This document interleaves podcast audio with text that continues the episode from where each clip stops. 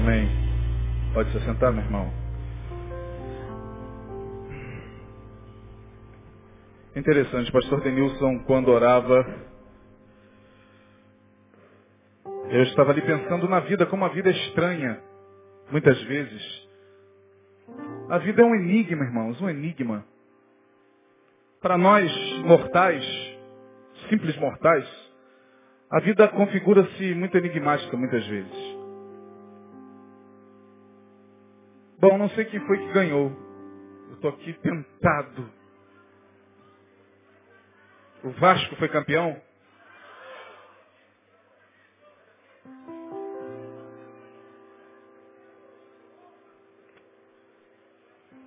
Ai, ai, Senhor. A gente lamenta pelos nossos irmãos vascaínos. Eu achei tão estranho. Com certeza, se o Vasco fosse campeão, os retardatários estariam chegando tudo com a camisa do Vasco, entrando pelas portas da igreja. Eu falei com o Denilson, Denilson, tá, tá, tá estranho o clima, né? Não vi ninguém com a camisa do Vasco, a altura do campeonato, o jogo já deve ter ido para o seu final, mas é, é assim. É, a vida é assim. Corinthians foi campeão. Pois é, enquanto o pastor Denilson orava, eu estava pensando nessa questão da vida, como a vida é estranha. Perceba, o Corinthians sendo campeão e um ídolo, grande ídolo do Corinthians, da nossa época. Homem que vimos jogar e jogar muito bem, jogar com classe. Um futebol classudo, o doutor Sócrates, que jogou na seleção de 1982, a melhor seleção que os meus olhos viram jogar. Bom, eu nasci em 69, não me lembro do, do, da seleção de 70, tricampeã. Lembro-me muito bem da seleção de 82, de Tele Santana, onde lá estavam os grandes ídolos, né? Zico, Falcão e Sócrates, que morreu ontem, de ontem para hoje, ídolo do Corinthians, não viu seu time ser campeão. Que coisa, né? Nas suas muitas vidas e vindas ao hospital, ele mais uma vez baixa no hospital, começa o processo de respiração por aparelho, e na madrugada de ontem para hoje ele morre. Se foi, não viu seu time ser campeão, e com certeza o título deve estar sendo oferecido a ele, porque ele foi um grande ídolo do Corinthians. Eu fico pensando, interessante como nós pensamos que temos domínio sobre as coisas. Como a gente gosta de controlar até mesmo a vida, o tempo. E a gente tem isso aqui que nos ilude tanto. E a gente acha que isso aqui nos permite controlar o tempo. Só que isso aqui não é o tempo real. Isso aqui é o Cronos tempo real está muito acima do Cronos, né? Muito acima. Cada um tem a sua história. Cada um de nós que aqui está tem a sua história. Essa pessoa que está sentada ao seu lado tem uma história. Eu tenho uma história que muitos de vocês não conhecem. Esse irmão aí tem uma história que muitos de vocês não sabem. E todos nós temos uma história. E eu queria compartilhar com vocês a história breve de um homem que deixou lá no Salmo 116 o registro daquilo que ele viveu. O salmista, no Salmo 116, deixou parte da sua vivência aqui. Algo que lhe, lhe aconteceu.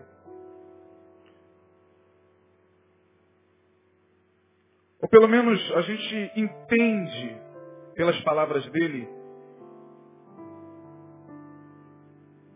que algo assim muito desagradável, muito ruim, ele experimentou na sua vida. Salmo 116 diz o seguinte: Amo ao Senhor, porque Ele ouviu a minha voz e a minha súplica. Porque inclinou para mim os seus ouvidos, portanto, invocá-lo-ei enquanto viver.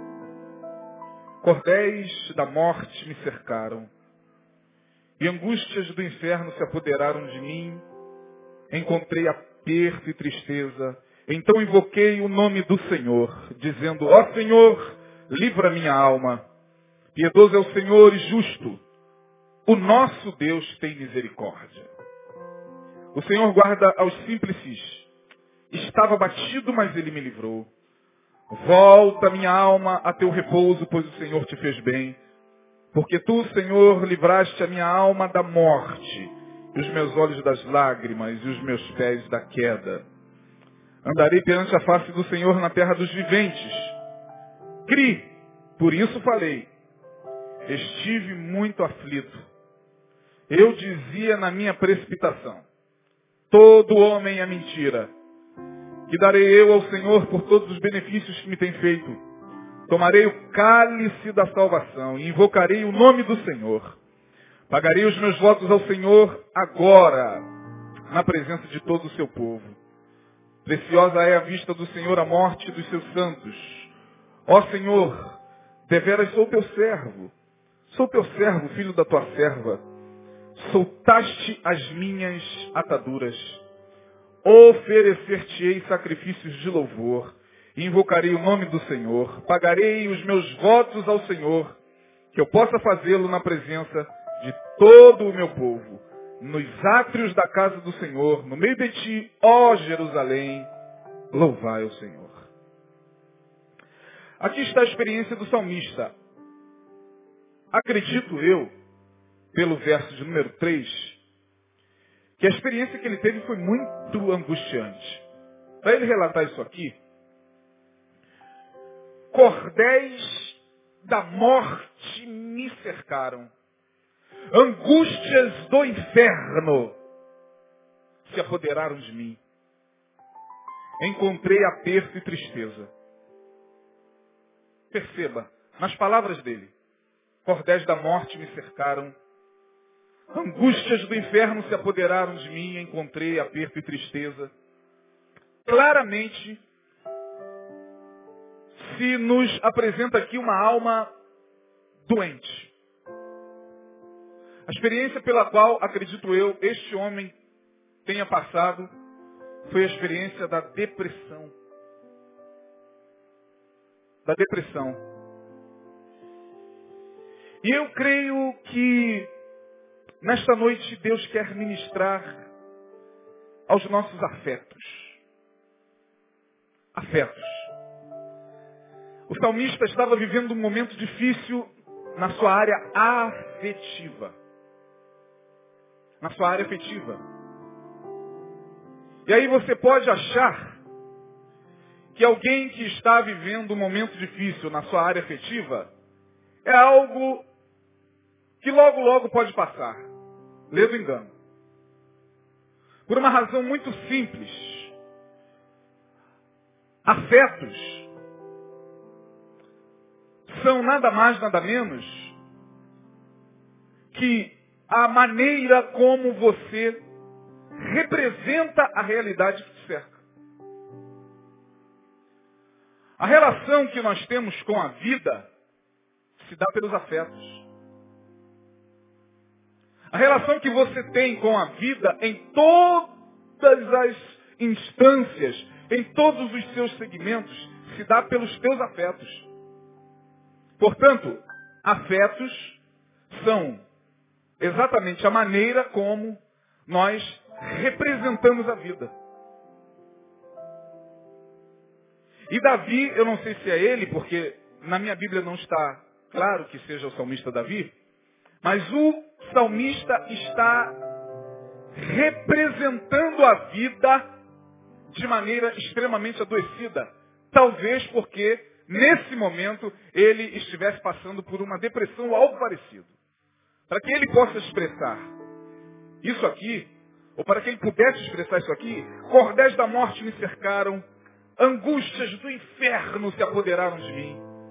Ah, meu irmão, esse homem estava mal e muito mal. Muito mal. E é interessante essa questão dos afetos, porque cada um de nós tem afetos diferenciados. Cada um de nós.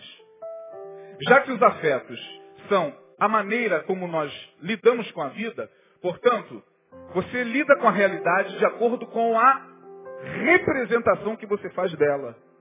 Isso são afetos. Vou dar alguns exemplos aqui. Por, por exemplo, um pai que tenha cinco filhos, quando morre, cada um dos seus cinco filhos lidará com aquela perda de modo diferente. Um, de repente, superará de forma muito rápida. Outro, demora muito tempo para superar aquela perda, a perda daquele pai. Outro, adoece e chega à beira da loucura por causa da perda daquele pai. Ora, mas são cinco filhos e todos os cinco experimentaram um fato, mas este fato é interpretado por cada um dos filhos de maneira diferente. Por quê? Porque cada um lida com a vida de acordo com os seus afetos. Uma pessoa, por exemplo, que passou por, por uma separação, ela vai lidar com isso de acordo com os seus afetos. É por isso que com pessoas que lhe passaram por separações traumáticas, a gente percebe que há uma diferença de comportamento. Ora, o que faz essa pessoa ter superado tão rápido uma separação tão traumática e essa aqui ainda estar vivendo e vivenciando essa dor? Os afetos. Os afetos. Porque cada um de nós tem uma estrutura diferente. É por isso que a pedagogia que nós pais utilizamos com os nossos filhos não pode ser a mesma, gente. Você que é pai de mais de um filho, como eu, sabe que a pedagogia que nós usamos com os nossos filhos é diferente. Eu não posso educar os meus dois filhos, por exemplo, da mesma forma. Porque a representação afetiva que eles fazem da vida é completamente diferente. Um é mais extrovertido, outro é mais introvertido. Lá em casa, por exemplo, eu tenho um casal. A minha filha consegue ver um filme de terror e dormir tranquilamente. Meu filho já tem uma certa dificuldade. Aí nós que somos implacáveis, medroso, não, não é isso não. É porque ele faz uma representação daquilo ali de forma completamente diferente da minha filha. E você sabe do que eu estou falando, porque tem gente medrosa também, e que quando vê filme de terror fica cheio de medo. Ô oh, mãe, eu posso dormir hoje aqui no seu quarto? Maninho, eu posso dormir hoje aqui? Tá. A gente sabe do que a gente está falando, porque a vida, ela é feita de experiências, de vivências. Todos nós aqui tivemos vivências. Não pense que as nossas vivências ficaram para trás, ah, porque a palavra de Deus diz que aqueles que estão em Cristo, nova criatura é, tudo se fez novo, e as coisas velhas passaram. Sim, o velho homem, a velha criatura, mas os afetos estão lá. Você que está olhando para mim, você mesmo. E eu que estou olhando para vocês, nós somos aquela criança, lembra? Aquela criança Aquela criança que um dia ganhou aquela surra. Aquela criança que um dia viu o seu pai ir embora. Viu a sua mãe ir embora. Aquela criança que presenciou, quem sabe, algo terrível no meio da família. É essa criança que nós somos. Que isso, pastor? O senhor está dizendo que nós ainda somos? Somos adultos, mas essa criança está aí. E volta e meia, por causa dos afetos, essa criança chora. Essa criança quer colo. E, gente, em algum momento na vida, como esse homem aqui, os nossos afetos adoecem. Sem que a gente perceba. Dependendo da maneira como nós lidamos, e vocês cansam de ouvir isso aqui, pastor Neil costuma dizer exaustivamente, não é o que fazem conosco, mas é o que? que nós fazemos, olha, são os afetos. Então não é o fato, é como você representa esse fato para si. Um filho representou de maneira diferenciada a perda do mesmo pai. Uma mulher, um homem representou de forma diferenciada uma separação.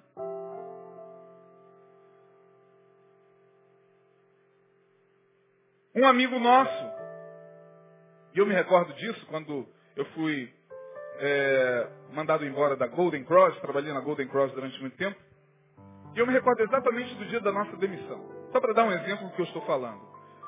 Era uma fatídica tarde de terça-feira, que a gente nunca esquece do que é ruim, né? E aí, no departamento pessoal, Isaías e Aurélio, me lembro do nome dele. Por favor, compareçam ao departamento pessoal. Eu preparei o meu coração.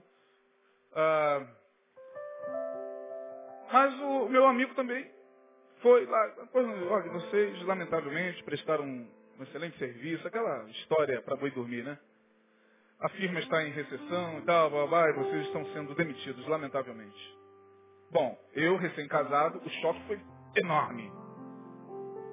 Mas eu, como tive, sempre tive uma, uma natureza assim muito fria, eu tenho muita dificuldade de expressar emoção é, por causa das minhas vivências. Nós estamos falando de vivências. Por causa das minhas vivências, eu, eu, sou, eu, eu me emociono para dentro. Então quem olha para mim, esse cara é sério, cara. Vi, né?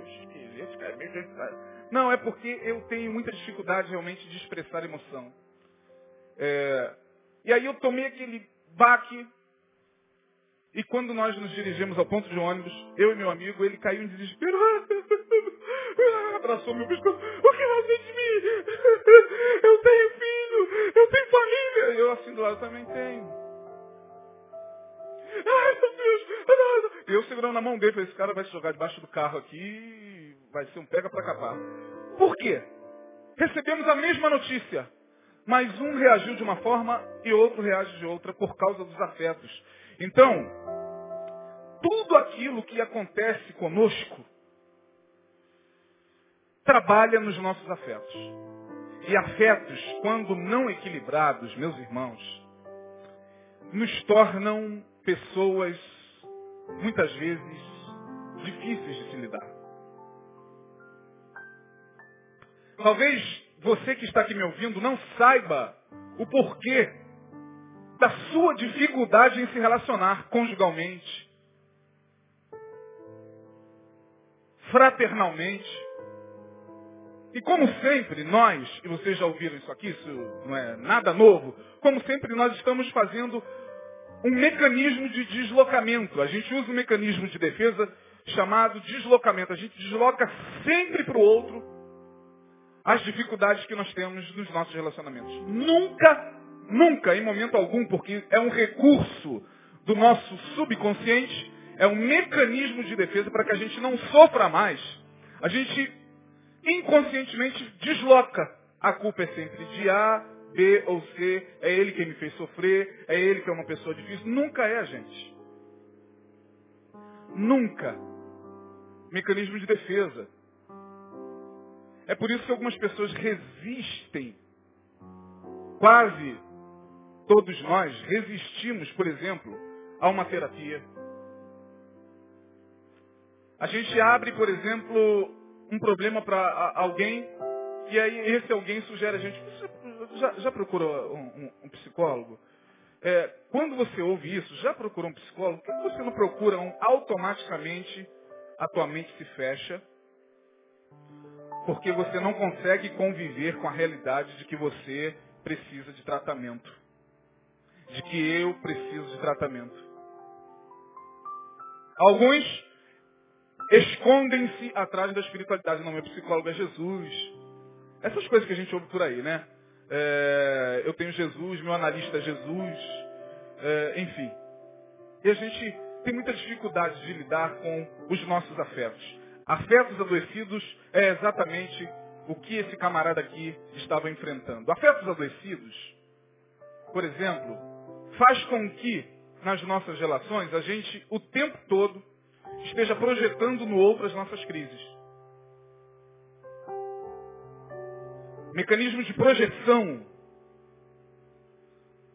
Você está vivendo uma dor enorme na sua vida, seja ela qual for, na área que for. Mas como você, torno a repetir, não quer sofrer mais, a sua mente usa um mecanismo de defesa chamado projeção. Então vou dar um exemplo aqui. Estou eu vivendo uma porcaria de casamento, ou então estou eu vivendo uma porcaria de relação. E aí, lá vou eu ao encontro do pastor Denilson. Olha o mecanismo de projeção como funciona. Oh, e aí, campeão, beleza? Tranquilo, cara. Poxa, quanto tempo. E a Rose? Tá bem? Tá bem mesmo? Ó, entendeu? Mecanismo de projeção. Eu aqui estou vivendo uma porcaria de relacionamento. Tá bem mesmo? Vocês estão bem mesmo? Vou orar por vocês, hein? Diz que não é isso. Diz que a gente não faz isso. O tempo todo. A gente desloca para o outro a nossa dor. Conviver com a dor é muito difícil, gente. Ou então, a gente vai usando outros mecanismos de defesa, porque as nossas vivências foram tão traumáticas, as nossas vivências foram tão, tão duras e tão penosas, que para que a gente pudesse sobreviver, a gente vai, né, como diz aquela música, a gente vai levando, a gente vai levando, né? A gente vai levando. E aí, porque ainda não tivemos consciência de que nossos afetos precisam ser trabalhados, a gente vai aqui se relacionando com um ali, outro aqui, ferindo pessoas, magoando gente, antipatizando com gente que a gente nem nunca sentou para conversar, não vou com a cara dele. Olha o mecanismo de projeção. Eu fui alvo, uh, uma certa feita aqui nessa igreja, há muito tempo atrás, logo que aqui cheguei, de um mecanismo de projeção. Tinha uma irmãzinha que frequentava aqui, muito querida, por sinal, e que não ia com a minha cara. Alguma surpresa? Tem gente que não vai com a sua cara? Quantas pessoas conhecem alguém que não vai com a cara? Levante a mão. Não é surpresa. Nem para mim. Mas eu sentia que aquilo incomodava aquela irmã. Porque afinal de contas, quando a gente antipatiza com alguém, quando a gente não vai com a cara de alguém, sem que este alguém nunca nos tenha feito absolutamente nada de mal, porque a primeira pergunta, quando a gente olha para uma pessoa e não vai com a cara dela, é a seguinte, para quem quer começar a se curar? Para quem quer começar a deixar a luz de Deus entrar? A primeira pergunta é, meu Deus, por que, que eu antipatizo tanto com essa pessoa? Que mal prático essa pessoa me fez? Nenhum. Eu sequer nunca troquei meia palavra com ela. Bom, aquele recurso utilizado pelos espíritas não cabe no nosso meio, né? Nosso santo não bateu? Nosso meio não cabe porque o santo aqui é o mesmo. E Espírito Santo não pode se batizar com o Espírito Santo. Quantos tem o Espírito Santo aqui? Então não, não cabe esse recurso. Meu santo não combinou com o dele. Não cabe. A questão é que quando nós antipatizamos com alguém, a gente sequer faz ideia de que os nossos afetos podem estar adoecidos. E durante muito tempo, coitado, eu percebia que nos corredores da igreja, tal, aquela irmã fazia de tudo para estar perto. Mesmo não vindo com a minha cara. E depois fiquei sabendo disso por uma outra pessoa que ela comentou, tá? aquela fofoca que vocês sabem que rola mesmo.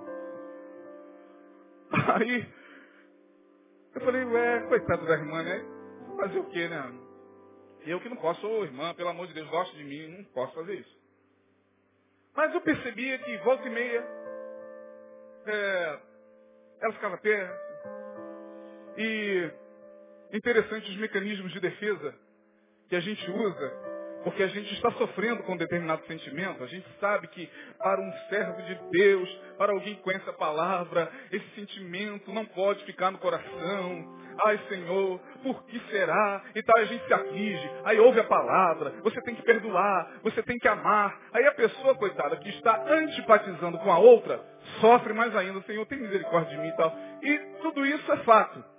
É, aí nas feias ela vinha, vamos, é, abrace um dois, três, ela vinha, era a primeira a me abraçar. Eu estou, vai ser uma bênção na minha vida. Aí eu ficava assim, tem alguma coisa errada. Bom, pode ser que o Espírito Santo tenha trabalhado no coração. Mas não. Depois, com o tempo, eu fui descobrir que eu tenho exatamente o biotipo Lembra disso, Denilson? Denilson lembra? Eu tenho exatamente o biotipo do ex-marido dela, com quem ela conviveu e sofreu muito. Afetos adoecidos. Ela projetou em mim a figura do marido. Isso acontece o tempo todo, gente, ou não? Será que eu estou falando alguma besteira? A gente se relaciona com a nossa esposa e a gente projeta nela a nossa mãe e cobra na nossa esposa como se fosse a nossa mãe. Ora, os maridos, nós maridos, o tempo todo fazemos isso. É minha comida, comida tá pronta não? Só pode falar, mamãe. E a esposa também com o marido. Que projeta nele o pai. E dependendo de quem foi o pai, muitas vezes essa relação vai ter problema. Se o pai foi alguém violento, se o pai foi alguém ausente, um marido ausente, um marido violento, automaticamente vai fazer com que os teus afetos, nas suas mais profundas representações, seja automaticamente projetado nele. Afetos adoecidos, gente, é uma coisa terrível. E não pense que essas coisas se trabalham assim da noite para o dia, não. Se trabalha com consciência deixando a luz de Deus entrar. Eu me lembro de uma musiquinha que eu cantava no início da minha conversão. Deixa a luz do céu entrar. Deixa a luz do céu entrar.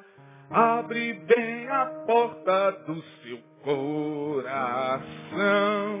e deixa a luz do céu entrar. Só deixando a luz do céu entrar para que o poder do Evangelho comece a colocar os afetos no seu devido lugar. Porque todos nós trazemos nossas vivências.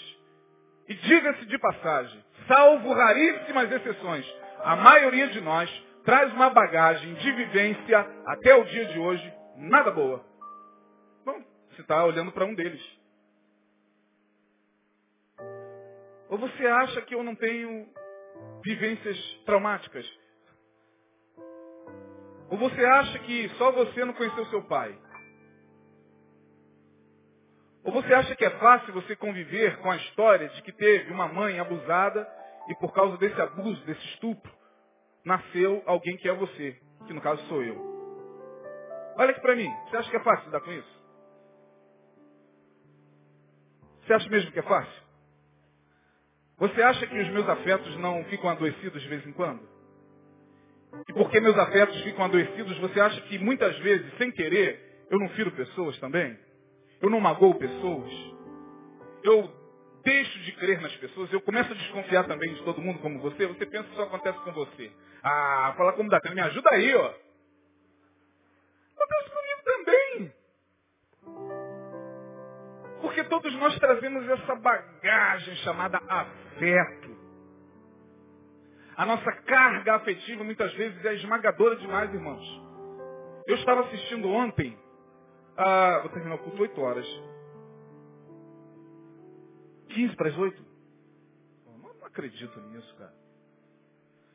Mas hoje vou acabar 8 horas da noite. Em homenagem aos vascaínos. Tem muito vascaíno que eu preciso encontrar pela rua. Pelos, pelas esquinas da vida, pelos churrasquinhos da vida.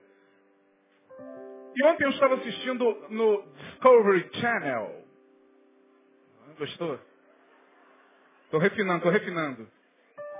Tem um programa no Discovery Channel chamada, chamado Os 10 Mais. É, é um programa de um psiquiatra forense. É um senhor já de cabelo branco, psiquiatra de altíssimo nível nos Estados Unidos. E ele é um psiquiatra forense. O psiquiatra forense é aquele médico que trabalha só na área é, é, é, dos crimes cometidos por psicopatas.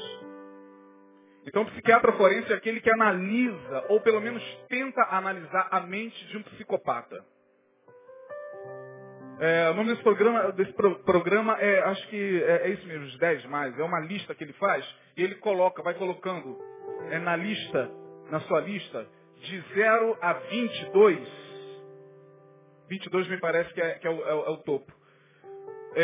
em graus de maldade, todas as histórias que, que ali são apresentadas. Então eles pegam aqueles casos de assassinato. Ontem eu estava vendo a história de alguns líderes religiosos que cometeram barbaridades, levaram multidões ao suicídio. Um deles, Jim Jones.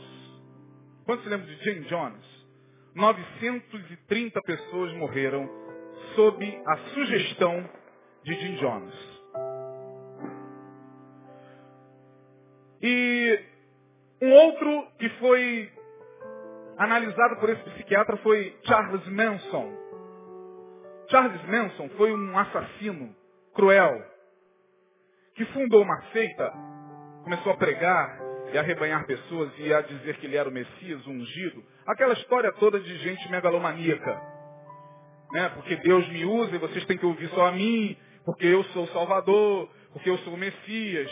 E cuidado, não deem ouvidos a mais ninguém senão a mim, eu sou o profeta de Deus na terra e tal. Aquela, cuidado com, com essas afirmativas, hein? E Charles Manson foi aquele que levou seus discípulos a cometerem muitos assassinatos nos Estados Unidos, dentre eles a esposa de Roman Polanski, que foi um diretor de cinema famoso. A sua esposa estava grávida.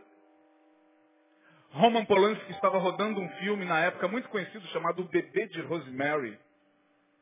Já ouviram falar nesse filme? Diabólico filme.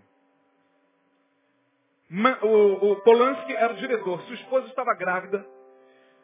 A turma do, do Charles Manson entrou em sua casa e a assassinou barbaramente com vários golpes, inclusive na barriga. E aí aquele psiquiatra foi ah, até a casa de uma senhora que fez parte desse grupo.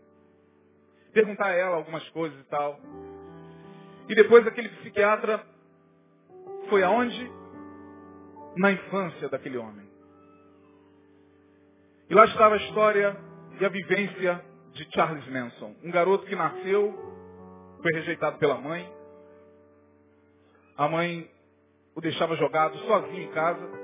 Depois que ele completou, completou 5, 6 anos, ficava lá sozinho, a mãe ia vagabundear. E o, o, o pequeno Manson ficava lá, jogado.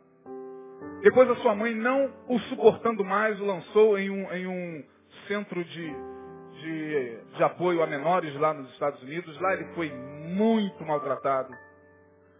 Ele era franzininho, ele foi muito judiado. Foi parar na prisão, começou a cometer pequenos, pequenos furtos. E se tornou o que se tornou. Todo mundo tem uma história. Nós, pastores, lidamos com as histórias das pessoas. No nosso gabinete se, se, se, se confessam pedófilos, psicopatas, sociopatas, assassinos, que estão ali diante de nós, pela sociedade, já teriam sido trucidados pelo poder público, pela lei dos homens, Crucifica-o, crucifica-o. É isso aí. Canalha, miserável, monstro. Nós pastores, a nós pastores, foi dada a missão de atender monstros. E aí a gente vai aqui e ali e acaba onde? Na infância. E a gente ignora as vivências de uma pessoa. Ah, pastor, mas por que ele é, que viveu tudo isso, por que fulano que viveu tudo isso é um homem de bem? Não sei. Ah, porque ele soube lidar com a dor? Talvez. E por que, que você está aqui hoje sentado, tendo vivido o que você viveu? Tendo presenciado o que você presenciou na sua família? Tendo a história que você tem? Ah, por causa da graça do Senhor, sim. Mas mesmo com a graça do Senhor, a gente passa por esses momentos aqui do salmista. Cordéis da morte nos cercam, angústias do inferno se apoderam de nós e mergulhamos em um poço de afetos adoecidos. E não sabemos por quê. Muitas vezes, sem se dar consciência, estamos aí, caminhando, se desentendendo com um ali, ferindo a outro ali, não se dando bem com, com Beltrano, não indo com a cara de fulano, odiando ciclano, e a gente o tempo todo vai projetando nas pessoas muitas vezes os nossos afetos adoecidos. Davi, não sei se é ele, torno a repetir, estava com os seus afetos adoecidos. Mergulhou para mim numa depressão muito grande. E para quem está numa depressão, pelo menos três fases a gente observa. A primeira é a negação. Ninguém admite que está doente. Estar doente, socialmente falando, é algo muito vergonhoso. Até para que a gente admita que toma remédios para dormir, ou que faz uso de algum psicotrópico, de algum ansiolítico, de algum remédio de tarja preta, é muito difícil, irmão. Muito difícil, porque há um preconceito das pessoas. Quando se fala isso, há um preconceito. Parece que aquele irmão é de outra esfera, de outro mundo, só porque ele está fazendo uso de um medicamento. Algumas igrejas chegam a condenar isso. Olha, se você está fazendo uso de medicamento, é porque o diabo, o demônio, o espírito das trevas está agindo na sua vida e tal. O cara fica mais esmagado ainda. E não pode, muitas vezes, passar por esse momento aqui que Davi passou, ou que o salmista passou. Que é vergonhoso para algumas pessoas compartilhar Compartilhar, por exemplo, que tem depressão, que tem síndrome do pânico, que tem um transtorno, seja ele qual for, transtornos da afetividade é o nome correto. Pode perceber como a sociedade trata essas pessoas, como os colegas de trabalho tratam essas questões, como a família trata essas questões, com puro preconceito. Raros são aqueles que têm sensibilidade para entender que não é assim da noite para o dia, que uma pessoa sai daquele estado. Não é, oh, vai lá na igreja ouvir uma palavra e deixa o pastor colocar a mão na sua cabeça. É um processo. Alguns de vocês entraram aqui assim e ao longo de algum tempo, ouvindo a ministração de Deus deste lugar, por intermédio do pastor Neil, certamente se levantaram. E hoje podem dizer, olha, eu cheguei aqui exatamente como Davi. Ou como salmista, cordéis da morte me cercando, angústias do inferno se apoderando de mim, mas o Senhor, através da sua misericórdia, através da sua palavra, através de um ambiente onde eu posso ser gente, pelo menos uma vez na vida, fez com que os meus afetos se equilibrassem. E hoje, você está aí, dando glórias a Deus, não porque você é normal, porque não tem ninguém normal aqui. Essa ideia de que ah, ele é normal e ele é anormal. Não existe isso, gente. Passe um dia em um hospital psiquiátrico. Nós, eu e Denilson, fizemos um curso de um ano e meio ali no Pinel, em Botafogo. Nós convivemos com eles lá. Em dado momento, quando a gente ia almoçar, a gente se perguntava quem era o louco. Denilson, quem é o louco? Era ou não era? Porque essa questão de normal, de anormal, ele agora está normal, não tem ninguém normal. Normal é aquele que está na norma. A própria palavra diz. Normal é aquele que se enquadrou. E a sociedade tem suas normas. A sociedade tem a sua forma para formatar, para normalizar, para enquadrar o bicho. E aí você tem que entrar na forma da sociedade, na forma da, da, da, religião, na forma da família, para se sentir alguém normal. Aí quando aparecem por aí, de vez em quando, homens como, você vai se lembrar do Raul Seixas, né? Eu vi muito pouco Raul Seixas cantar, mas a, gosto demais daquela música dele. Enquanto você se esforça para ser um sujeito normal, e fazer tudo igual. Eu do meu lado aprendendo a ser louco. Tem tudo a ver comigo. A loucura real. Depois o quê? É, controlando a minha alma. Ele é crente, esqueci. Controlando a minha maluquez. Misturada com minha lucidez vou ficar ah, ficar com certeza, maluco, beleza. Ah, que letra. Por quê? Porque olhamos para um camarada desse e afirmamos, esse camarada é anormal. E nós somos o quê? Somos normais? Quem disse que você é normal? Caetano Veloso diz que de perto ninguém é normal. Dá uma olhada dentro dos olhos dessa pessoa, vê se ela é normal mesmo. De perto, tira o óculos. De... De perto ninguém é normal. Deus não quer nos normalizar longe dele. Ora, ora, ora. Ora, diga-se de passagem, Jesus foi tido como louco. Vá aos evangelhos e veja se em algum momento a sociedade olhava para Jesus como alguém normal. Normal eram os fariseus, os religiosos, Jesus, quem é esse louco? Que, que estão dizendo acerca desse louco? E estão dizendo que ele é Jeremias, reencarnação de, de Elias, um dos profetas. E quem disse que Jesus estava interessado na opinião dos normais? Sabe qual é o nosso problema? A gente quer ser muito normal. Normalzinho. E esforçando-se para ser normalzinho, a gente vai deixando de olhar para dentro de nós, nos nossos afetos. Ah, tem coisa aí no teu coração, irmão, que nesta noite Deus está dizendo, preciso mexer nisso aí, trabalhar um pouquinho mais. Eu não estou dando garantia em nome de Jesus que você vai sair daqui normal. Mas eu posso garantir que hoje você vai sair daqui um pouquinho melhor. Um pouquinho melhor. Primeiro mecanismo que a gente usa quando a gente está em depressão é a negação. Então a gente nega tudo. Você está bem? Estou. Louvado seja Deus. Vai bem contigo? Vai bem. Vai bem com teu filho? Vai bem. Ah, síndrome da mulher tsunamita lá. Estou bem, estou bem, estou bem. Glória a Deus. Aleluia. Louvado seja Deus. Adorando, adorando o Senhor. Tal. A negação. Para quem está vivendo esse processo aqui de Davi.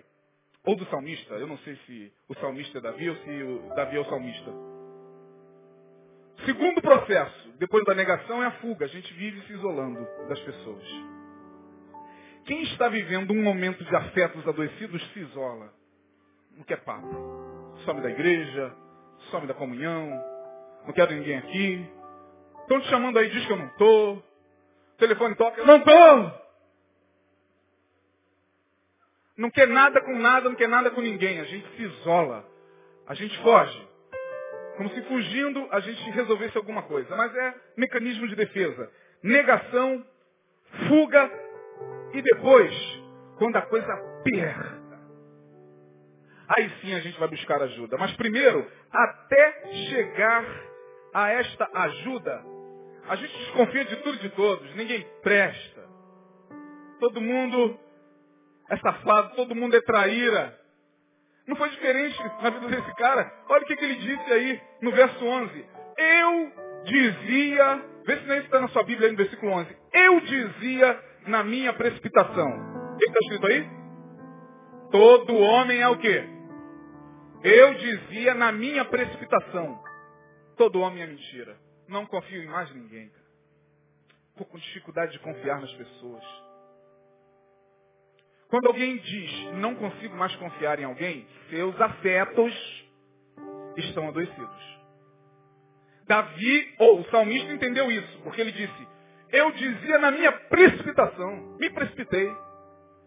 Olhei e disse, todo mundo aqui é falso, todo homem é mentira. Mas depois que Deus começou a trabalhar no coração dele, depois que ele passa por, por todo um processo de cura, depois que a luz do céu começa a brilhar no seu coração, aí todo mundo que era mentira é alvo das suas ações de graça, ou das suas ações de graças. Olha aí, primeiro ele diz, todo homem é mentira. Depois, curado, ele vai dizer o seguinte, que darei eu ao Senhor por todos os benefícios que me tem feito? Tomarei o cálice da salvação e invocarei o nome do Senhor. Ah, pagarei os meus votos ao Senhor na presença de todo o seu povo. Ué, há minutos atrás todo homem era mentira. E agora pagarei os seus votos, os meus votos na presença de todos. Gente, venha compartilhar comigo da minha cura. Venha se alegrar comigo daquilo que o Senhor fez. Clamei ao Senhor e Ele ouviu a minha súplica, diz aí o verso de número 1. Amo ao Senhor, porque Ele ouviu a minha súplica. Eu clamei e Ele me livrou, me livrou dessa angústia. Eu quero pagar os meus votos e eu quero que todo mundo saiba disso. Eu quero oferecer esse culto em ações de graças na presença de todo o seu povo. Seus afetos se equilibraram. Querido, eu não sei como você está hoje. Ah, mas tem gente aqui com os afetos adoecidos.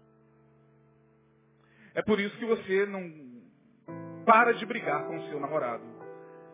É por isso que você não consegue controlar esse ciúme doentio que você tem da sua noiva, da sua mulher, da sua namorada. É por isso que você se desespera só com a possibilidade dele ou dela te deixar. É por isso que você diz, não vou aguentar, eu vou morrer. Se você perceber que as pessoas que estão à sua volta, te bajulando, te, te amparando, de repente, correm o risco de não mais fazê-lo. Os seus afetos estão adoecidos. É por isso que a gente não se conforma com o corpo que tem, é por isso que a gente não consegue lidar com a nossa imagem, é por isso que a gente o tempo todo está volto a repetir, antipatizando com A, B ou C, nunca sentou com ele, nunca trocou duas palavras com ela, mas não vou com a cara dela, os teus afetos estão adoecidos. Você precisa passar pela experiência de Davi ou do salmista. Deus precisa trabalhar no teu coração. Você não pode sair daqui hoje sem que o Espírito Santo esteja falando no âmago da tua alma. No mais profundo do teu ser, você está com os teus afetos adoecidos. É por isso que você está desconfiado de tudo, de todos. Eu dizia na minha precipitação, todo homem é mentira. Está todo mundo querendo meu mal, está todo mundo me invejando, está todo mundo com ciúme de mim e tal. Afetos adoecidos. Ninguém gosta de mim e está todo mundo querendo derrubar afetos adoecidos. Como o pastor costuma dizer, são os óculos. Os afetos são os óculos que as vivências constroem e te dão. Portanto, nesta noite eu queria orar por você. Orar. E pedir a Deus que, pelo seu poder, porque eu não tenho, eu sou profissional da área humana, sou psicoterapeuta, trabalho a semana inteira com afetos. Mas há momento que, que a gente não consegue lidar nem com os nossos.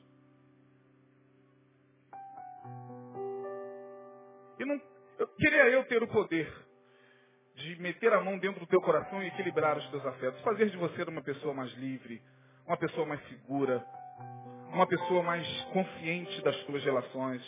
Uma pessoa que não vai morrer se ele ou ela te deixar. Uma pessoa que não vai se desesperar se o amigo trair ou te abandonar. Uma pessoa que não vai passar a vida inteira, inteira, chorando de forma conduída, porque ele ou ela disse que não gosta de você. Ah, quisera eu ter esse poder de fazer com que você fosse alguém que caminhasse nessa plenitude, isso é qualidade de vida. Mas vocês estão olhando para um pastor que também quer que Deus trabalhe no, nos afetos dele. E que, pela misericórdia de Deus, está sendo instrumento de Deus para falar dos teus afetos. Resumindo, o que que esse drama vivido pelo salmista no Salmo 116 nos ensina? Que muitas vezes a gente, de fato, se precipita em julgar as pessoas. Todo homem é mentira. Eu não confio em ninguém. Eu não confio mais em homem. Eu não confio mais em mulher nenhuma. Eu não confio mais em pastor nenhum. Eu não confio mais nisso. Muitas vezes nos precipitamos em julgar as pessoas. Segundo, quando a gente está vivendo esse drama, a gente se esquece de que quando fala que todo homem é mentira, estamos também nos chamando de mentirosos. Porque nós fazemos parte integrante da humanidade. E como é que eu posso chegar e me eximir e dizer todo homem é mentira? Eu faço parte da raça humana. Então se Davi ou o salmista, estou cismando com Davi, será que é dele salmo? Se o salmista diz, eu dizia na minha precipitação, todo homem é mentira, ele estava dizendo que ele próprio era mentiroso.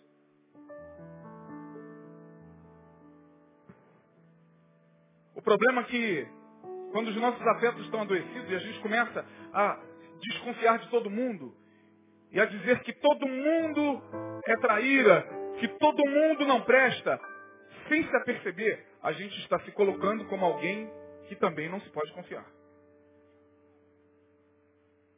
Ou em quem não se pode confiar. Terceiro, Quando a gente vive esse drama, a gente se esquece de que a verdadeira liberdade é aquela que vence o medo de amar, libertando-nos das desconfianças e receios crônicos, fazendo valer a pena a vida, os amores, as amizades. Como é bom ter amigos, como é bom a gente poder confiar nos homens. Está difícil? Está difícil, irmão. Ah, está muito difícil confiar nas pessoas, está muito difícil confiar Muitas vezes em parentes, em familiares. Tem familiares que nos traem. Alguns de vocês foram traídos por irmãos, por primos, prima, até por pai e mãe. Eu não lido com romance quando se trata de família, não, irmão. Eu não sou desses pastores que lidam com muito romance, como a gente vê por aí afora. A família, a família, a família também contribui muito muitas vezes para nos adoecer. Então, se é o teu caso, e se você sabe que você está com os teus afetos meio fora de ordem, eu queria orar por você. Eu não vou te chamar à frente não, querido. Mas, caminhando para o final da nossa reunião, eu queria orar não por você, mas orar com você. Para que o milagre de Deus se manifeste nesta hora. Para que você saia daqui atentando mais para os teus afetos. Entendendo que é necessário uma troca realmente de óculos. Né? A gente já ouviu isso aqui. É necessário um desembaçar das vistas espirituais. Para que a gente possa entender que ainda vale a pena viver ainda vale a pena se relacionar, conhecer gente, conhecer pessoa, fazer novas amizades, conhecer outros amores. Ainda vale a pena. Se é o teu caso, eu queria que a igreja curvasse a cabeça nesta hora e orasse. Se é o teu caso, eu queria que no teu lugar você ficasse de pé e dissesse, Senhor, eu preciso desse milagre na minha vida. Os meus afetos não estão no momento conforme eu queria. Sei que os teus olhos. Aleluia. Gente, é interessante como pode nossas emoções mudarem da noite para o dia. Que coisa estranha os nossos afetos. Só Deus sabe. Ele conhece a nossa estrutura, sabe que somos pó, mas a gente realmente muitas vezes não entende o que, que acontece nesse turbilhão de emoções, de sentimentos que se processam dentro da, do nosso coração, a gente não consegue compreender. Mas Davi clamou ao Senhor, clamei ao Senhor, amo ao Senhor. Ele começa o salmo assim: Amo ao Senhor, porque ele ouviu quando eu a ele clamei. Quando eu supliquei, ele ouviu a minha voz. Eu queria que você orasse e suplicasse ao Senhor para que nesse finalzinho de ano de 2011 os teus afetos pudessem ser ressignificados. Ressignificação dos afetos. Ressignificação. Eu não sei como você tem lido a vida, não sei como você tem representado os fatos que você tem vivido dia após dia, mas Deus quer nesta noite, através do seu Espírito, ressignificá-los. Para que você tenha uma qualidade de vida melhor no ano que se inicia. Para que você tenha um ano de 2012 abençoado. Você precisa deixar Deus trabalhar nos teus afetos. Estou dizendo que você tem que abandonar a tua terapia. Estou dizendo que você tem que chegar agora e queimar todos os remédios. Não, isso será gradual. Quando você menos perceber, você não vai estar mais precisando dos remédios. Você não vai estar mais precisando da terapia.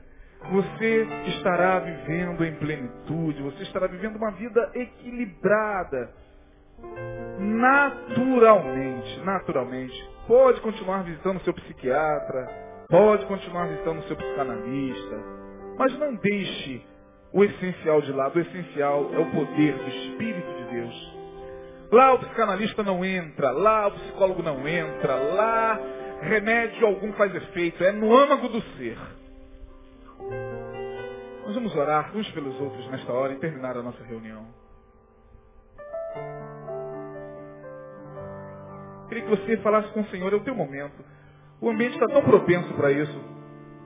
Sei que os teus olhos Vamos nos colocar diante do Senhor nesta hora. Ele conhece a nossa estrutura e sabe que somos pó. E os seus ouvidos. Ah, Ele nos conhece, irmãos. Tão sensíveis para ouvir Ele conhece as tuas vivências, a tua dor. Posso até chorar. Ele sabe que, que essa separação significou para você. Ele sabe o que, que a perda do emprego significou para você. Ele sabe o que, que a separação dos seus pais significou para você. Essa rejeição que você viveu na infância. Ah, ele sabe, ele sabe. Ele sabe. Aleluia. Ele sabe. Deus de aliança, Deus de promessa. Glória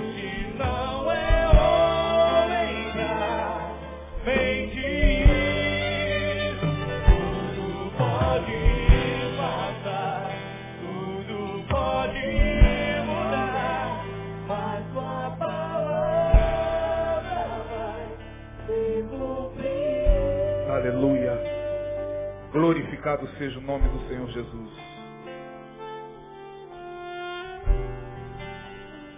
Ó oh Deus, teu Espírito está presente aqui. Trabalha de uma forma tão linda, tão magnífica. No interior dos nossos corações. Nos fazendo entender que muitas vezes, ó oh Deus, nossos afetos adoecem nossas vivências da infância, da adolescência, de um passado tão não tão longínquo, nos imprimiu sentimentos e emoções que não eram para estar aqui, mas estão.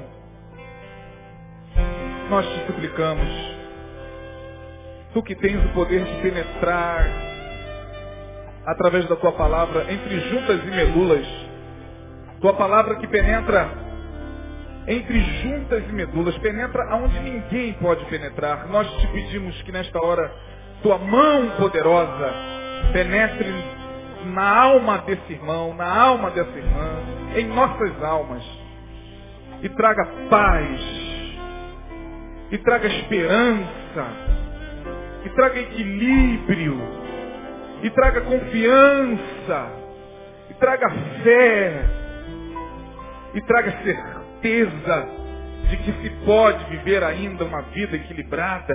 Sim, ainda que ao nosso redor tudo esteja se desequilibrando, se desmoronando, contigo nós podemos viver uma vida de qualidade. Uma vida que vale a pena ser vivida, Senhor. Porque tu falaste na tua palavra, eu vim para que tenhas vida e a tenhas em abundância. Então ministra nesta hora essa vida abundante a cada um de nós, teus filhos, filhos, ó Deus, que carregam consigo uma criança tão desprotegida muitas vezes, tão ferida, tão desamparada, mas que o Senhor pode amparar nesta hora. Que o Senhor pode pegar no colo nesta hora. Que o Senhor pode fazer cafuné nesta hora e dizer, estou aqui. Nunca te desamparei. Então só o teu Espírito pode ministrar isso.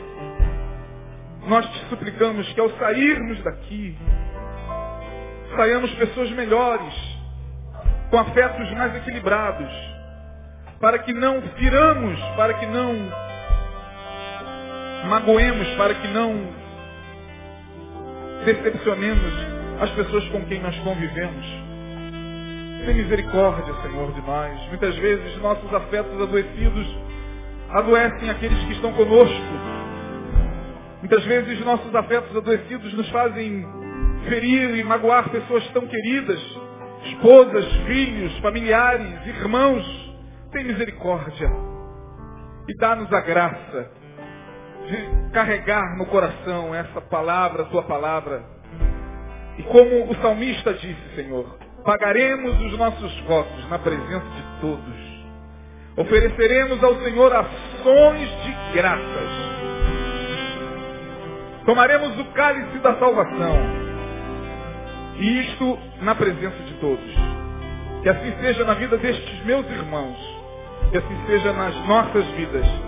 Em nome de Jesus, o autor e consumador da nossa fé, o médico dos médicos, aquele que conhece profundamente a cada um de nós. A Ele toda glória, a Ele toda honra, a Ele todo louvor. E que nesta semana nós tenhamos, ó Deus, experiências profundas contigo. Sobretudo que nós tenhamos experiências profundas com nós mesmos. Que nos surpreendamos com os nossos afetos. Que o Senhor possa nos fazer triunfar a cada minuto de nossa existência, a cada dia. Que nós possamos triunfar contigo sobre nós mesmos, sobre os nossos afetos adoecidos, que sejamos capazes de dominar nossas emoções negativas, que sejamos capazes de conter, ó Deus, o turbilhão de sentimentos que não fazem parte de Ti, que sejamos vencedores em nome de Jesus, sobretudo vencedores em áreas que quase ninguém pode ver, mas só o Senhor pode ver. Toda acusação do diabo toda acusação no coração, nós repreendemos em nome de Jesus e ministramos graça e cura a cada um dos teus filhos. Leva-nos em paz. Obrigado por esta semana que se inicia. Obrigado por este dia. Obrigado por este ano que chega ao fim. E pela certeza de que um ano novo se inicia na tua presença. E nele caminharemos em vitória.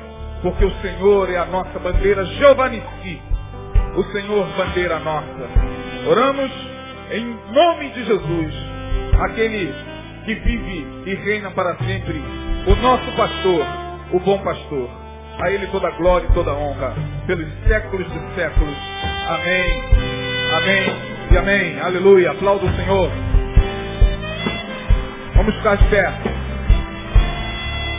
Ore comigo. Que a graça de Jesus Cristo Repita após mim que a graça de Jesus Cristo, o amor de Deus e a consolação do Espírito Santo esteja sobre a igreja de Jesus e sobre cada um neste lugar, sobre nossos afetos, sobre nossas emoções. Amém.